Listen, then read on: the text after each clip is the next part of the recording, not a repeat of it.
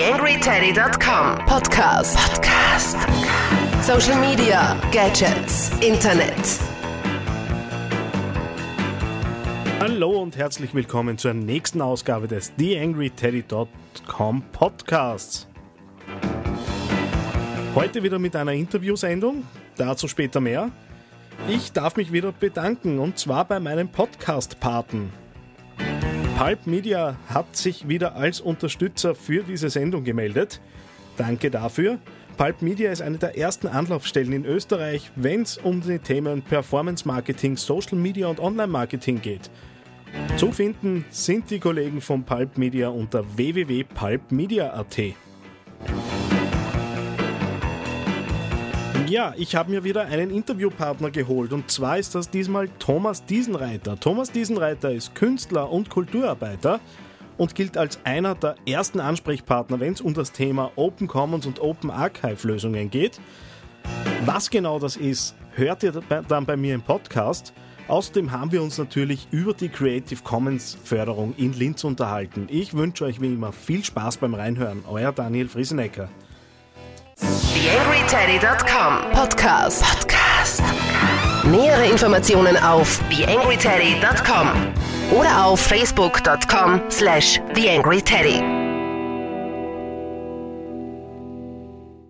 Ja, heute bei mir zu Gast Thomas Diesenreiter. Ich weiß jetzt gar nicht, wie ich ihn genau vorstellen soll. Er ist DJ, er ist Open Archive Spezialist, ist mir gesagt worden, er ist Künstler, er ist Kulturarbeiter. Hallo Thomas. Hallo, Daniel. Bring du ein bisschen Licht ins Dunkel. Äh, wer bist du? Was machst du? Wie sollte man dich jetzt richtigerweise vorstellen? Ich, bin, ich bezeichne mich immer als Künstler und Kulturarbeiter. Ich arbeite eben für die Freien Radios an einem relativ großen Projekt namens CBA.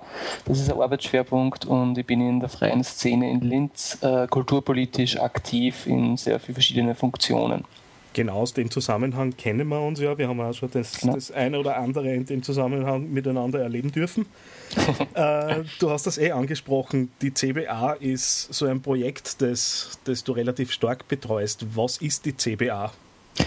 CBA ist das äh, Cultural Broadcasting Archive, das ist das Sendungsarchiv der freien Radios in Österreich. Es gibt in Österreich 15 freie Radios mittlerweile und die benutzen diese Plattform, um ihre eigenen äh, Sendungen zu archivieren und äh, im Internet zugänglich zu machen.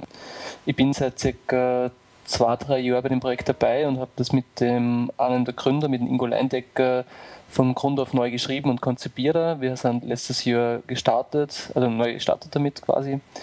Und das funktioniert ziemlich gut und wir haben auch vor, dass wir das Projekt noch sehr viel stärker ausbauen in den nächsten ein, zwei Jahren. Wenn ich es richtig im Kopf habe, seid ihr ja im Rahmen der Ars Electronica ausgezeichnet worden. Ja, ich glaube, wir haben so einen Anerkennungspreis gekriegt 2010, glaube ich. Ja. Naja, genau. immerhin. Immerhin. Äh, was, was sind die Grundgedanken hinter, hinter der CBA? Wieso macht man das? Weil man könnte ja sagen, okay, passt, äh, jeder Radiosender Sender schaut selbst, dass er irgendwie die Sendungen auf Seiten speichert. Die, der Grundgedanke, der erste Gedanke war, dass man Sendungen austauschen kann. Es hat sehr viele Themen gegeben, die natürlich für genauso für Oberösterreich wie für Wien wie für die Steiermark interessant und relevant waren. Und der Urgedanke war, äh, eine Plattform zu schaffen, wo man eben Sendungen unter, innerhalb der, der freien Radioszene austauschen kann. Sehr schnell haben sie dann aber ganz viele andere recht wichtige Aspekte auskristallisiert. Natürlich ganz klar auch, dass man sich die Sendung im Internet anhören kann. Das ist natürlich für die sehr viele Radiomacherinnen der freien Radios ein sehr, sehr interessanter Aspekt. Und was auch sehr wichtig ist für viele, ist, dass man Rückmeldungen kriegen kann. Man kann kommentieren, man kann, wenn man sich runterlädt, eine Stellungnahme dazu schreiben, die dann direkt an die Radiomacherinnen und Macher geht. Und vor allem auch, man kriegt Rückmeldungen in Form von Zahlen. Also man kriegt einfach eine Bilanz, wie viele Leute horchen sich das noch an, wie viele laden das noch runter, wie oft wird das auf andere Radiosender verwendet. Und das ist im freien Radiobereich auch sehr interessant, weil die freien Radios keine Reichweitenerhebungen machen, mhm. aus verschiedenen Gründen. Und das sind so die einzigen Zahlen, die die Radiomacherinnen und Macher überhaupt kriegen zu ihrer Arbeit, die wir über die CBA bereitstellen können. Ja, ich greife da selbst da unheimlich gern drauf zurück, nämlich genau dann, äh, wenn es heißt, da war wieder eine coole Sendung und ich äh, sträflicherweise wieder, in Linz ist ja Radio froh, kein Radio froh gehört habe. großes Thema in Linz im Moment diese Open Commons Region. Der Stefan Pavel war ja letzte Woche bei mir im Podcast zu Gast und hat da ein bisschen was vorgestellt dazu. Einmal ganz grundsätzlich, was, was ist der Eindruck zu diesem Projekt? Also ich finde es prinzipiell natürlich extrem super. Es ist ganz klar, dass man das aus Gründen der Transparenz, aus Gründen der Demokratisierung diese Daten zur Verfügung stellen sollte. Und ich muss sagen, ich kenne das Magistrat und die internen Abläufe dort und ich habe großen Respekt davor, dass der Stefan Pavel und sein Team das doch ziemlich schnell geschafft haben und doch auch sehr viele Daten zur Verfügung gestellt haben. Man muss aber schon sagen, dass natürlich auch einige Zahlen fehlen, äh, was zum Beispiel fehlen sind die Budgetzahlen und das sind natürlich die Sachen, wo es dann politisch heikel wird und da bin ich gespannt, ob man die zum Beispiel auch online kriegt und nämlich halt nicht nur diese, die über die Kapitelzahlen, die man auf der Homepage von der Stadt Linz kriegt, sondern auch wirklich Detailzahlen, wie viel wird wofür investiert. Und ich glaube, dass das auch wirklich im Sinne der Transparenz und der, der Demokratisierung einen sehr großen Impact hat. Also das würde ich mir wünschen, dass diese Zahlen auch noch kommen. Ein anderer Aspekt ist natürlich, dass es äh, bei Open Commons und bei diesem Open Government Aspekt halt nicht nur geht um, finde ich, das zur Verfügung stellen zu Daten, sondern halt auch um wirkliche Demokratisierungsaspekte. Und da gibt es schon noch sehr viele Baustellen, gerade in Linz. Äh, denkt man jetzt an die Gemeinderatssitzungen, die leider nicht gestreamt werden. Es hat ein Experiment gegeben, das ist dann nur einmal durchgeführt worden. Ja, äh, es gibt immer wieder Formen der politischen Mitbestimmung, wie zum Beispiel über den Stadtkulturberat, aber gleichzeitig werden diese äh, Gremien halt auch nicht mit Ressourcen ausgestattet und sind damit auch sehr oft nur auf Eigenblatt. Also ich glaube, dass da im, im Sinne der Mitsprache da schon noch sehr viel mehr braucht, als nur Daten zur Verfügung stellen und vor allem natürlich auch einen Bewusstseinswechsel bei den ausführenden Politikerinnen und Politikern und der Verwaltung. Und ein Aspekt, der man in dem Open Government Ansatz, den ich sehr begrüßen würde, wenn sie Linz da draufsetzen würde, das wäre nämlich auch die erste Stadt in Österreich, das wäre Community Budgeting. Äh, das ist ein mhm. Konzept, das gibt es eigentlich seit ca. 15 Jahren. Ich glaube, in den Staaten hat das das erste Mal jemand ausprobiert und das schaut so aus, dass eine Kommune einen Teil ihres Budgets, das geht von 0,5 Prozent bis zu 10 Prozent vom Gesamtbudget über äh, partizipatorische Plattformen zum Diskurs stellt und sagt, okay, was machen wir jetzt mit dem Geld? Wir würden jetzt gerne 5 Prozent im Sozialbereich investieren, was nicht 20 Millionen. Was sind da interessante Projekte? Was kann man, äh, was sollte man da fördern? In welche Richtung sollte das gehen? Und da kann man sich dann äh, einmischen, kann was vorschlagen und es gibt einen Diskurs und so wird das Geld dann ausgeschüttet, wie das entschieden wird. Glaubst du, dass das dann ähm, möglich ist? Es gibt ja diesen Wettbewerb rund um die, die Apps, die mhm. jetzt entstehen sollen, rund um diese, diese offenen Daten, dass man über den Weg äh, einfach über wirklich eine Entwicklung einer App, einer Anwendung muss ja nicht immer am Smartphone gebunden sein, mhm. das dann auch wirklich so weit treiben kann, bis das du jetzt äh, skizziert hast. Das war natürlich super, wenn da sowas draus entstehen würde. Und äh, ich kann jedem empfehlen, sich da mal reinzulesen. Es gibt auf Wikipedia sehr viele Informationen dazu.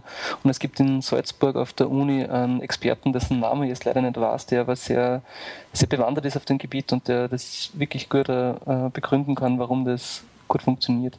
Man muss schon sagen, nämlich man muss das auch wiederum kritisch sehen, so wie man alle diese Open Government, Open Data Ansätze auch immer von zwei Seiten anschauen muss.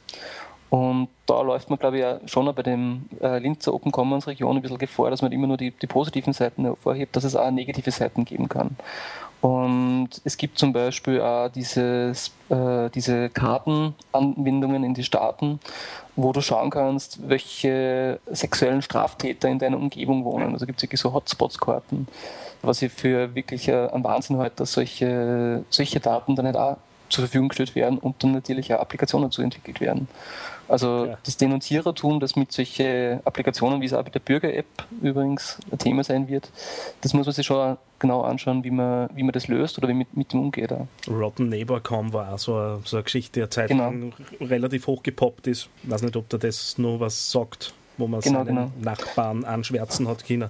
Kommen wir zu, zu einem Thema, das uns äh, ja dir äh, aufgrund deines Daseins als Künstler und äh, mir äh, in meiner ehrenamtlichen Funktion bei Junker.t natürlich immer recht präsent ist das Thema Förderungen äh, und mhm. damit natürlich auch die Creative Commons Förderung, die ja jetzt bei mir am Blog schon ein paar Mal thematisiert worden ist. Auch mit dem Stefan Pavel äh, haben wir letzte Woche darüber gesprochen, wo er da durchaus Reformbedarf an dieser Förderung gesehen hat, äh, nur mal zur Zusammenfassung, in den letzten zwei Jahren 660 Euro an zusätzlichen Fördermitteln für acht Förderwerberinnen.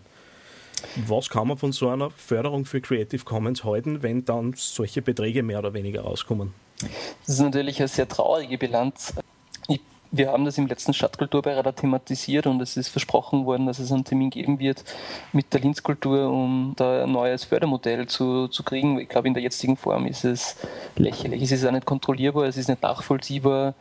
Und es hat, äh, glaube ich, einfach, es wird so lange keinen Impact haben, solange es einen eigenen Budgetposten gibt, der heißt, okay, es gibt jetzt 5.000 Euro, 10.000 Euro, 20.000 Euro extra für die Förderung von CC-Inhalten.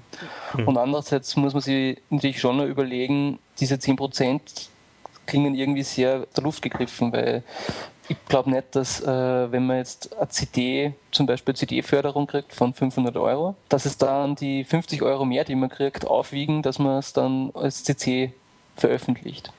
Weil ich glaube nicht, dass die, also da steht ja der Wertigkeitsfrage und ich glaube, dass das generell, du hast ja immer das Problem, dass natürlich die Förderungen in ganz absurde niedrige Bereiche sind.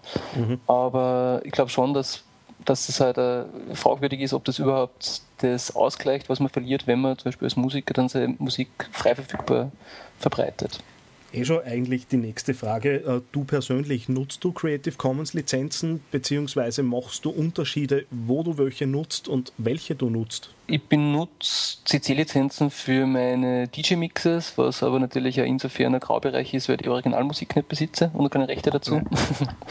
ich habe bis jetzt das Glück gehabt, dass ich nur in, in Probleme geraten bin. Auf der CBA verwenden wir auch CC-Lizenzen, allerdings nur, setzen wir nur zwei Möglichkeiten zur Auswahl. Und da, genau da gibt es nämlich auch wieder Probleme. Also das Problem bei CC ist nämlich gerade bei gemischter Nutzung, bei Radiosendungen, bei äh, Musiksendungen, bei DJ-Mixes, dass du, dass das einfach auch nicht wirklich ausjudizierbar ist. Also du kannst, das, das kannst ihre schwer irgendwie vermitteln, das kannst, du müsstest elendslange Listen schreiben, welche Werke wie, von wem gemacht worden sind. Und gerade bei der Namensnennung wird man äh, da irgendwann in Probleme kommen in 10, 20, 30 Jahren, wenn du alle Derivative aufführen musst, von wem was gemacht worden ist. Okay. Und ich glaube eigentlich, dass CC noch nicht das, der, der Weisheit letzter Schluss ist im Urheberrechtsbereich. Ich glaube eher, dass es, dass wir irgendwann hoffentlich bei einem äh, Urheberrecht sind oder bei einer Gestaltung von äh, kulturellen Gestaltung, dass die Urheber ihre Rechte komplett abgeben können und trotzdem von ihrer Arbeit leben können, wie auch immer das dann ausschaut. Wow, das ist ein Projekt. Kommen wir mal zu einem boulevardesken Thema, eigentlich auch schon zum Abschlussthema. Und ich habe mir da wirklich ganz bewusst Puls 4 ausgesucht, weil die haben letzte Woche gefragt, Anonymous, Wikileaks und Co., kriminelle Internetaktivisten oder mutige Aufdecker. Lassen wir es mal so einfach stehen. So wie immer ist der Boulevard recht schnell mit einfachen Antworten. Die gibt es da natürlich auch nicht. Ich glaube, dass Wikileaks und Anonymous schon immer wieder sehr, sehr wichtige äh, politische Forderungen stellen und halt sehr drastische Mittel greifen, um diese zu unterstreichen. Ich glaube schon, dass es aber einen gewissen Imponiergehabe damit gibt, wie toll man ist, dass man was hacken kann. Und letzte Woche hat es in Österreich diesen Hack gegeben mit den äh, Polizeidaten, ja. die, wo ich mir denke, okay, da ist dann ein bisschen halbherzig mit der Vorratsdatenspeicherung argumentiert worden, aber ich weiß nicht, was das bringt, dass man die private Wohnadresse von einer Streifenpolizistin im Netz veröffentlicht. Also da habe ich dann, ich glaube, sie schießen manchmal mit den Reaktionen schon sehr weit übers Ziel hinaus und tun sie damit in ihrem eigenen Diskurs eigentlich auch nicht wirklich was Gutes. Thomas, vielen Dank fürs Interview. Äh, wir haben praktisch eine Punktlandung, was die Zeit angeht. Danke für die Einladung. Hat mich gefreut. Bis bald. Bis bald. Ciao, ciao. TheAngryTeddy.com Podcast. Podcast.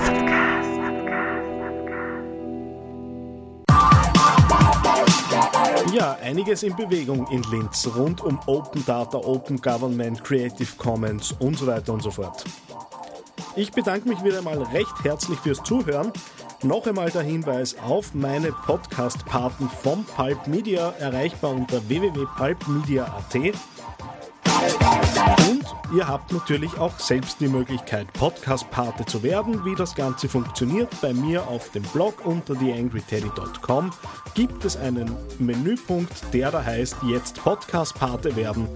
Lest euch durch, ob es interessant ist für euch. Ich freue mich natürlich über Unterstützung. Ich darf mich auch bedanken. Die erste Rezension auf iTunes ist da. Herzlichen Dank dafür. Noch dazu eine gute, freut natürlich umso mehr. Aber wer es äh, dem ersten Kommentator gleich tun möchte, ist natürlich herzlich eingeladen, auf iTunes meinen Teddy Podcast ein bisschen zu kommentieren. Wem das zu mühsam ist, ich freue mich natürlich auf Feedback, entweder als Kommentar unter einem der Blogposts oder auch persönlicher an die E-Mail-Adresse daniel at theangryteddy.com. Für mich war's das. Ich bin dahin. Wir hören uns die Tage. Euer Daniel Friesenecker. TheAngryTeddy.com Podcast. Podcast. Nähere Informationen auf TheAngryTeddy.com oder auf Facebook.com slash TheAngryTeddy.